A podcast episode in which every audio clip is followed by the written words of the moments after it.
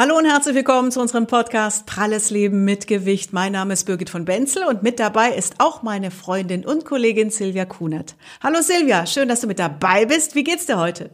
Ja gut, ich fühle mich heute so ein bisschen in meine frühen Zwanziger zurückversetzt, weil Aha. wir reden ja heute über Essstörungen.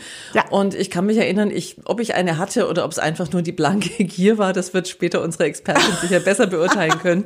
Aber tatsächlich, ich bin manchmal nachts, wirklich um Mitternacht oder um zwei Uhr morgens zur Tanke gefahren, echt? weil da gab's noch Chips, Eis oder Salzletten. Wow. Also ich konnte das echt nicht kontrollieren. Du warst schwanger, Und, ähm, oder? ich war die letzten Jahre meines Lebens dauerschwanger dann. Ja, ja.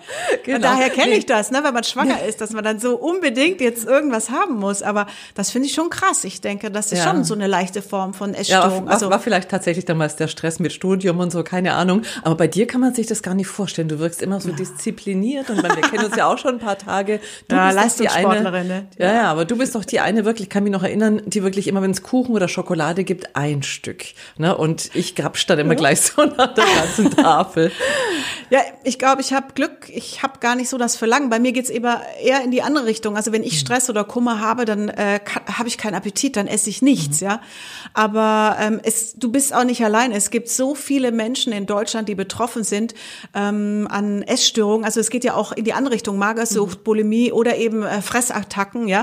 Dieses ähm, ähm, Binge-Eating, wie mhm. man es auch nennt, oder auch nächtliches Essen gibt's auch, dass man wirklich nur ja, nachts isst. Das gut. ja. ja, aber extremer. Bei dir ist es ja wirklich mhm. noch im Rahmen. Aber ich denke, das ist schon nicht ganz, ganz ohne, was, was da bei dir abgegangen ist. Also drei mhm. bis fünf Prozent der Deutschen leiden darunter. Und wenn wir das jetzt mal so grob überschlagen, sind das ja zweieinhalb bis vier Millionen Menschen. Wow. Mhm, das ja. ist schon eine ordentliche Anzahl und äh, dieses Phänomen greift weiter um sich.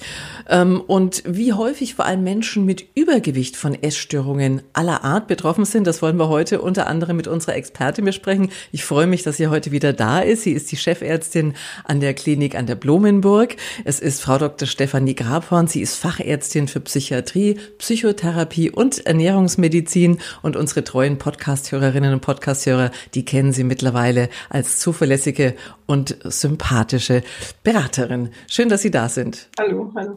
Hallo. Und wir freuen uns außerdem, dass Birgit Hübner mit dabei ist.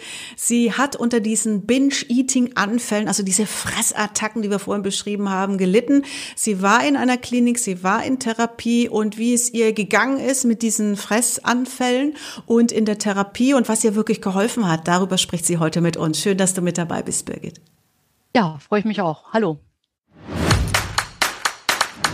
Und damit gleich die erste Frage an Frau Dr. Grabhorn. Wir dürfen Sie jetzt duzen, Stefanie. Ich freue mich. ja, Bist ja nicht zum ersten Mal bei uns. Äh, ja, genau. Schön, Stammgast sozusagen. Genau. Und die erste Frage ist, wie erkenne ich überhaupt, ähm, dass ich eine Essstörung habe? Also es ist eben noch nicht das, was jetzt äh, Silvia beschrieben hat, dass sie äh, ab und zu mal diese Anfälle hatte. Das ist sicherlich eine, ein einzelnes Symptom, aber es geht schon darum, wie häufig hat man eben solche, sagen wir mal, ver falschen Verhaltensweisen. Und da gibt es eben klare äh, Kriterien, ab wann man dann überhaupt eine Essstörung definieren darf.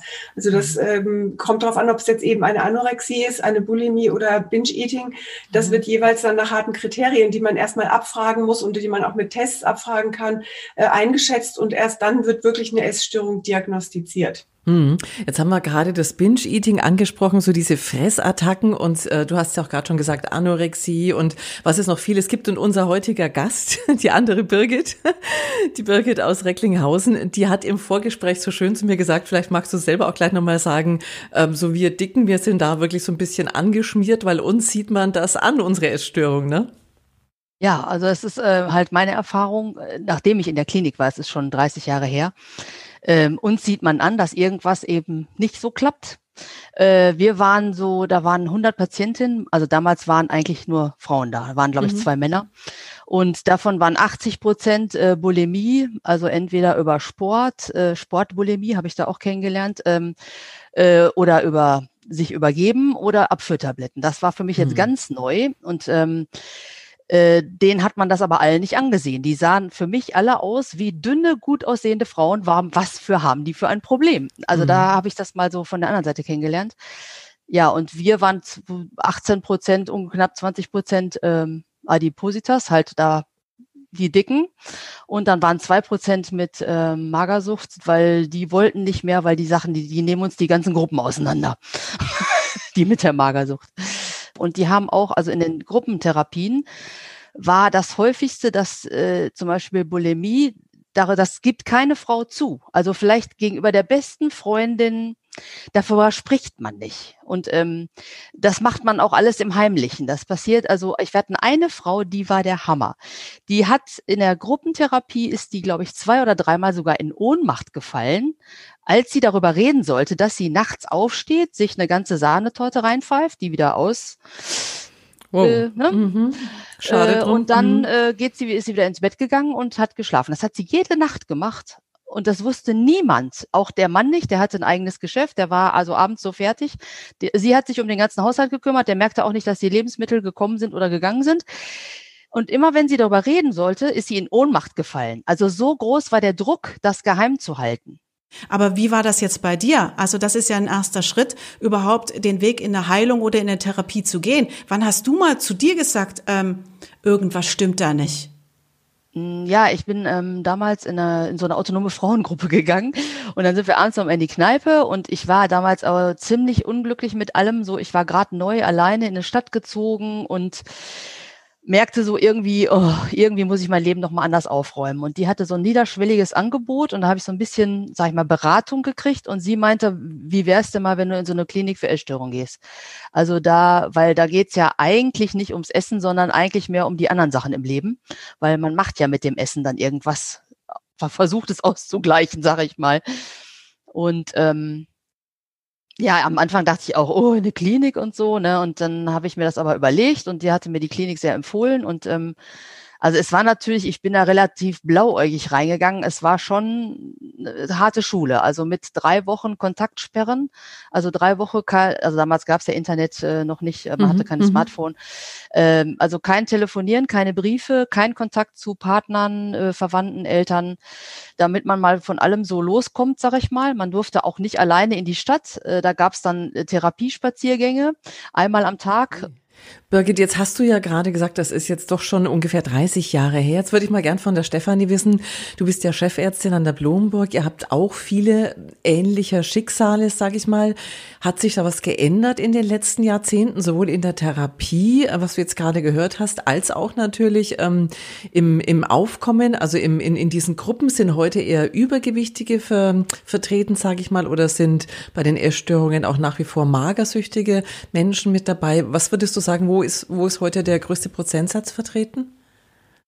Also die Prozentzahlen ähm, sind so vertreten, dass das Binge-Eating etwas häufiger ist, also 1,4 bis 1,6 Prozent äh, von der Bevölkerung sozusagen. Und wir haben 0,3 bis 0,6 Prozent bei der Anorexie. Deswegen ist die in einer Gruppe auch repräsentativ in der Regel das so, dass die Anorexie-Patienten etwas weniger vertreten sind. Und die Bulimie-Patienten sind so ein Prozent etwa der Bevölkerung.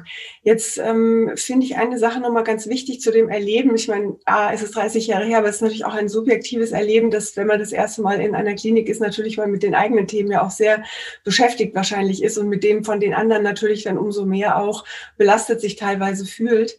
Aber was eins äh, ist, was die meisten Essstörungen eint, ist das Schämen und das sich schämen für das eigene Verhalten beziehungsweise für das eigene Sein sozusagen. Also insofern ist es sicher ein Verschieben von vielen Problemen, die man auch so entweder gar nicht weiß oder auch nicht zugeben möchte oder auch niemandem erzählen möchte, erstmal auf das Essen.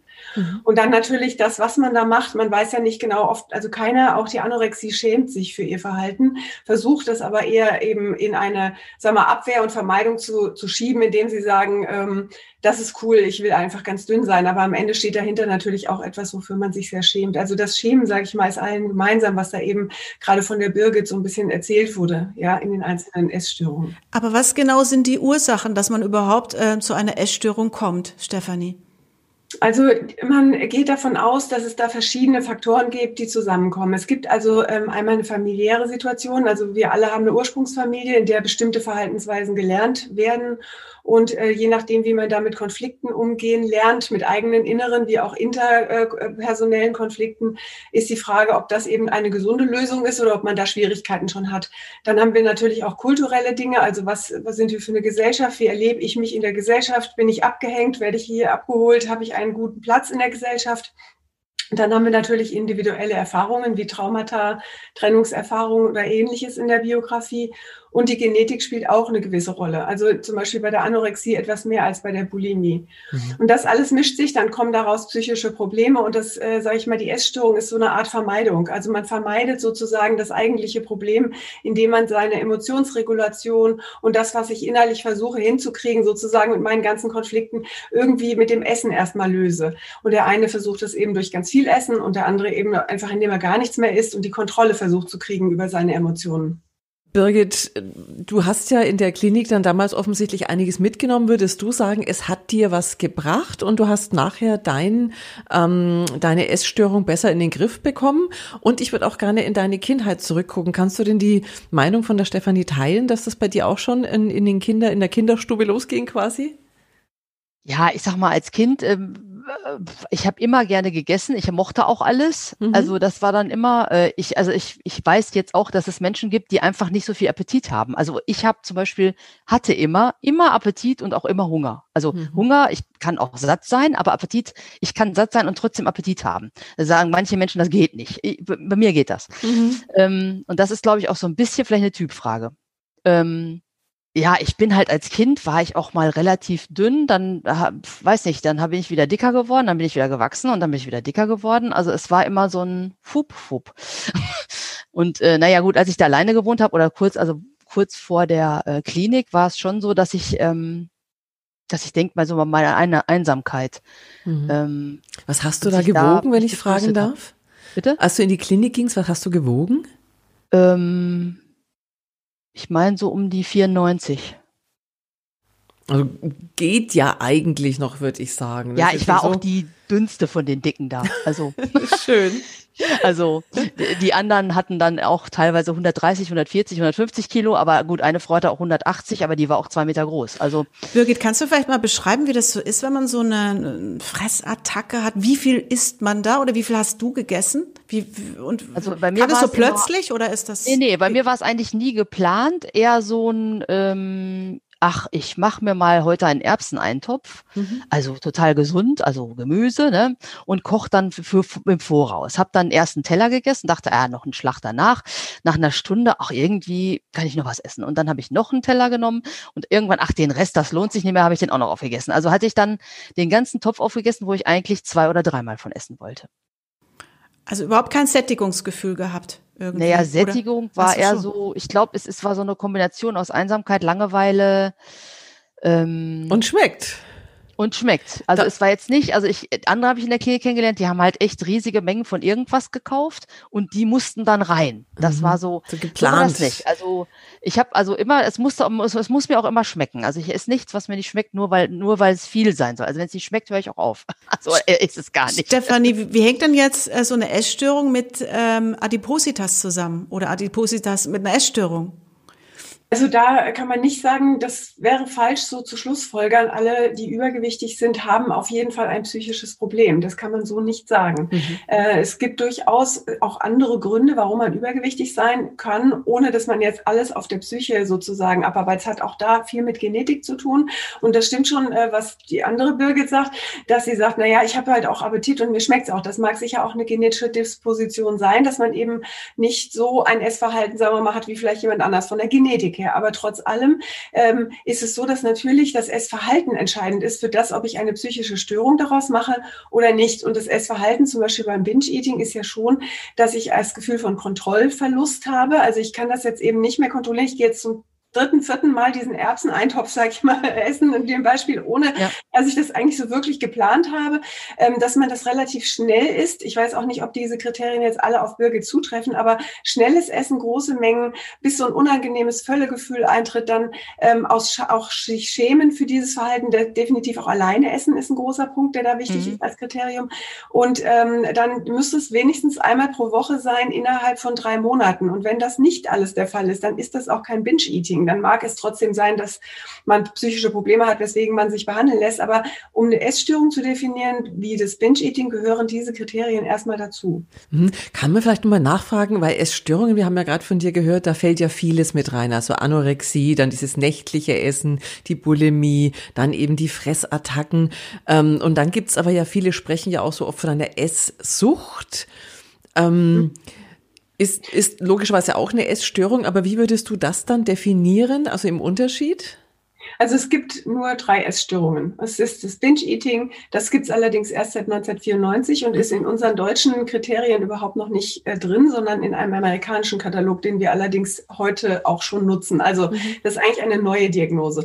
Und dann gibt es die Bulimie und es gibt die Anorexie. Das sind die drei Essstörungen, die es sozusagen gibt. Und dann gibt es da noch so ein paar Unterformen davon. Also indem man sagt, mit, mit äh, Purging, das heißt also, indem ich jetzt zum Beispiel Erbrechen und so Sachen mache und, und, und, und äh, verschiedene Verhaltensformen Form oder eben nicht. Da gibt es also ein paar Unterstrukturen.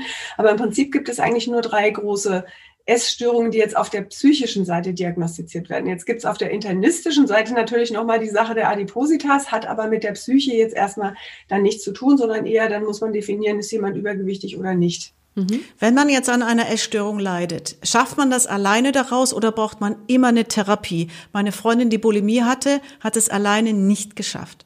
Hm. Also die, ist, die Mehrheit schafft es nicht. Ähm, die Gefahr besteht sehr, dass man chronifiziert. Also gerade eine chronifizierte Essstörung ist immer ein Problem, weil es immer schwerer wird, dieses ähm, auch dabei irgendwann ja erlernte Verhalten äh, wieder loszuwerden. Deswegen gehört auch zu einer Therapie, ähm, wenn sie ambulant stattfindet, erstmal, dass sehr viel auch geübt wird. Also das heißt, dass mhm. natürlich ein Verhalten wieder geübt wird. Was mache ich eben, äh, damit ich meinen Alltag wieder strukturiere? Gerade bei den Anorexien wird zum Beispiel dann auch oftmals, wenn man es nicht ambulant machen kann, stationär aufgenommen, um das zu üben. Kochgruppen, richtiges Kochen, richtiges Essverhalten ähm, und dann eben auch natürlich das Üben im Sinne der Psychotherapie. Also wie reguliere ich meine innere Anspannung, meine Einsamkeit, meine traurigen Gefühle äh, anstelle zu essen. Und das ist gar nicht mal so einfach. Das muss man auch erstmal üben. Mhm. Jetzt, ähm, Birgit, du hast ja ähm, gesagt, du warst die dünnste von den Dicken in deiner Gruppe.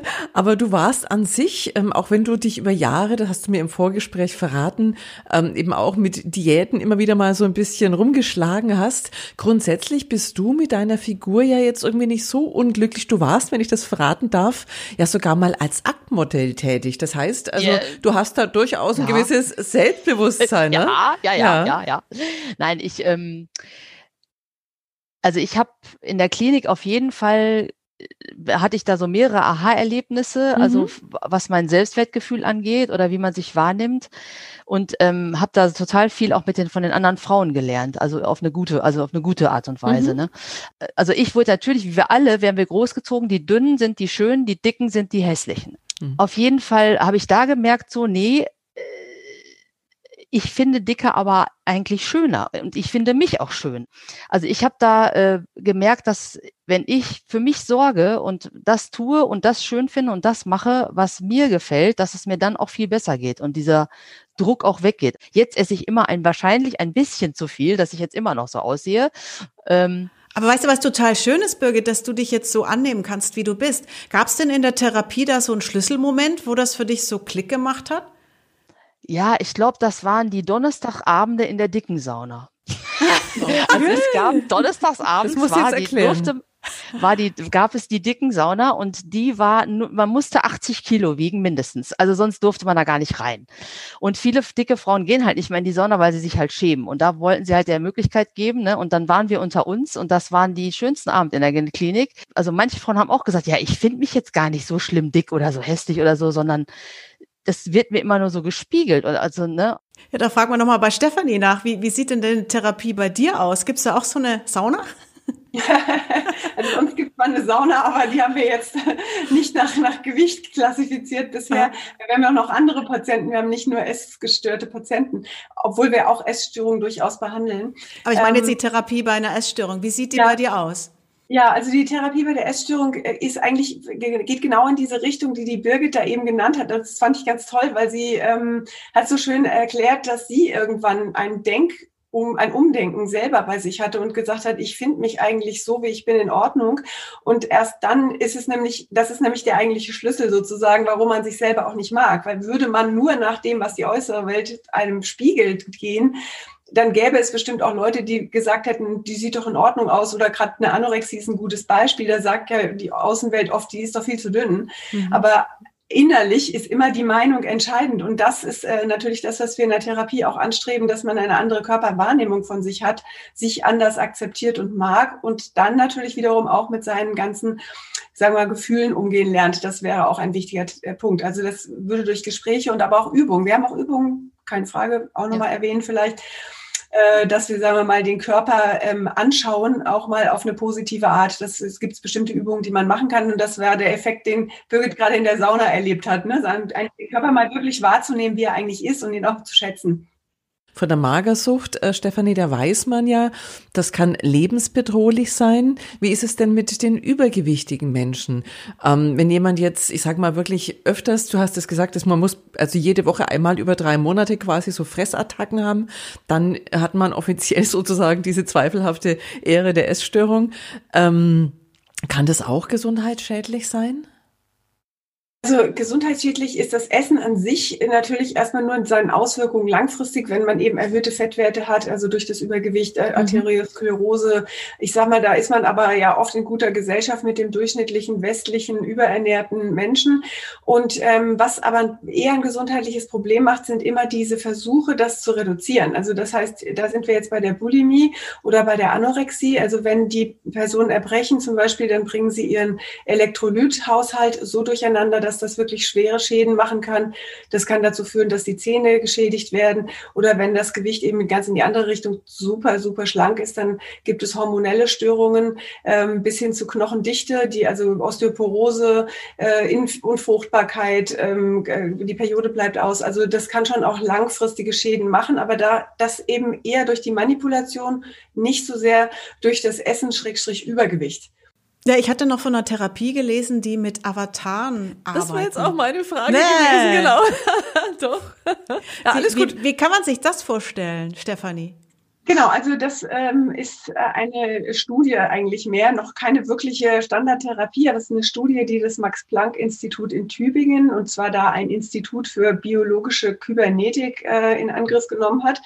Und die haben 100 Personen genommen und haben ein dreidimensionales Bild, äh, Körperscannerbild sozusagen erstellt von der Person und dann konnten die selbst erstmal ihr Gewicht einschätzen. Und das, was ganz interessant war, ist, dass die ähm, Übergewichtigen und die Normalgewichtigen beziehungsweise die Adipositas-Patienten sich eher überschätzen oder ähm, so richtig einschätzen. Der Normalgewichtige, der schätzt sich auch in der Regel normal und richtig ein oder manchmal sogar ein bisschen zu niedrig. Das kennt man ja vielleicht von sich selber, dass man denkt, huch, das war ja doch mehr, als ich dachte auf der Waage.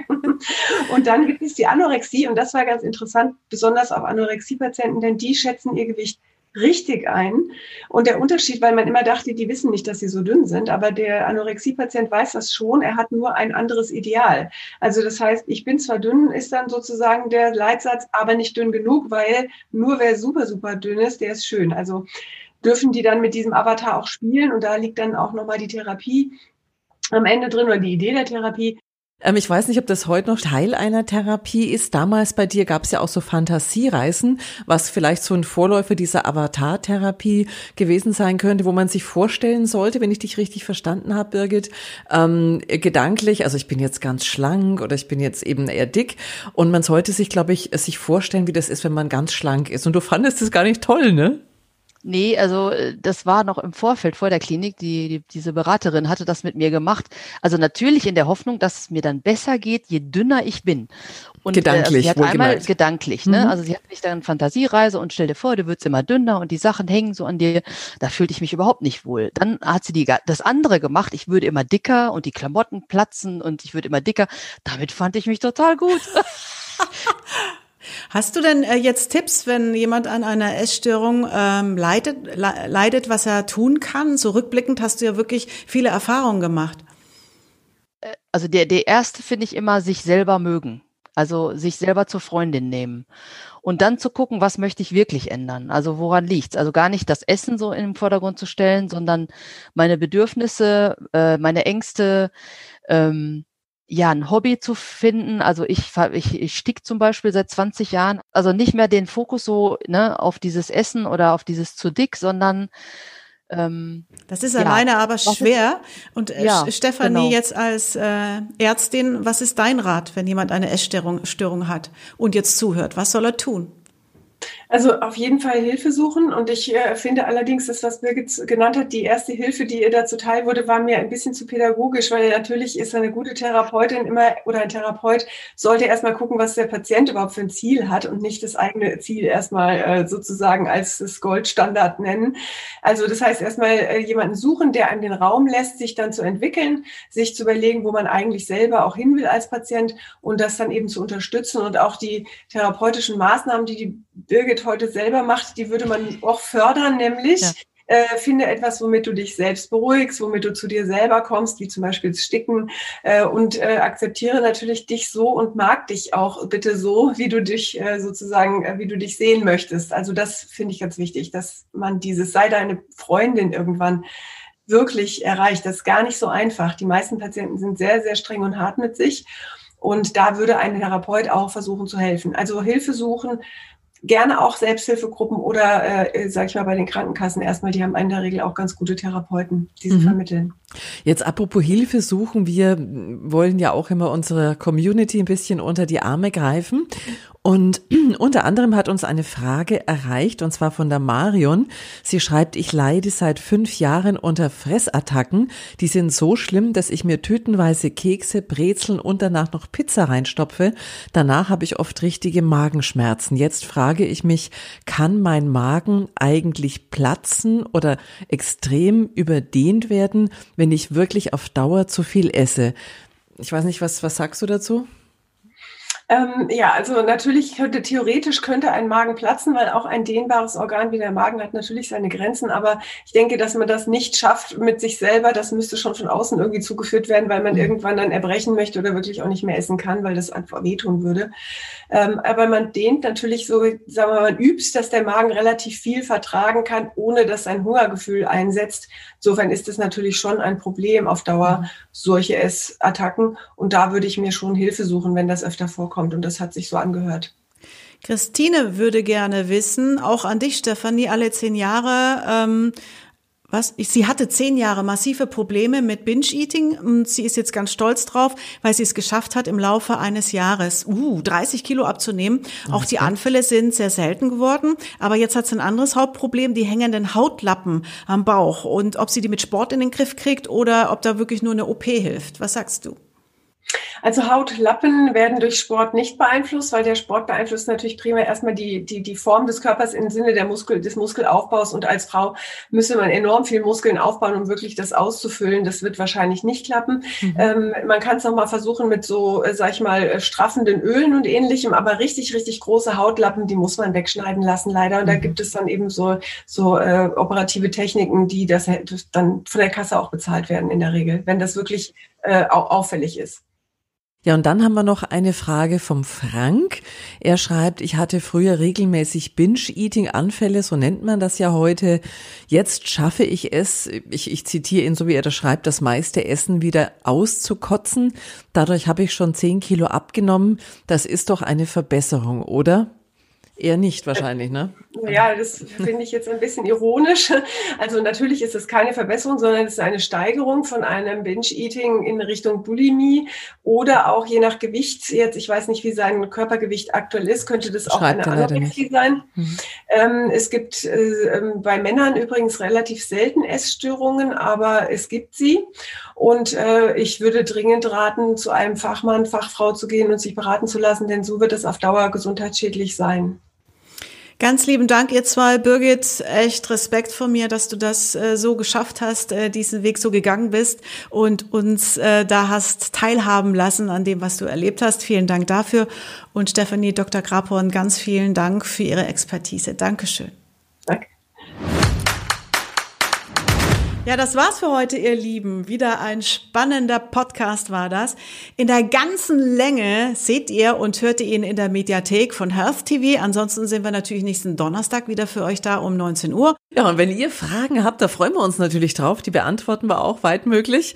Und dann könnt ihr uns die als WhatsApp oder als WhatsApp Sprachnachricht schicken und zwar an 0152 02 05 1376 oder ihr mailt an info at healthtv.de. Ihr könnt aber auch die Kommentarfunktionen bei Facebook und YouTube nutzen und Birgit natürlich ähm, kann die Community auch unsere Facebook-Seite Pralles Leben mit Gewicht abonnieren.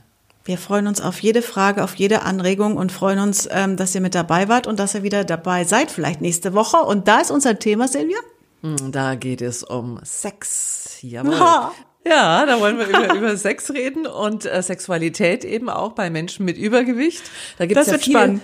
Ja, da gibt's viele Vorurteile und natürlich auch ganz, ganz viele, die sich da so die echten Probleme auch damit haben und vielleicht können wir dazu beitragen, ja, dass das Ganze mal ein bisschen enttabuisiert und entspannter wird. Das solltet ihr nicht verpassen. Lasst euch gut gehen. Ciao. Tschüss.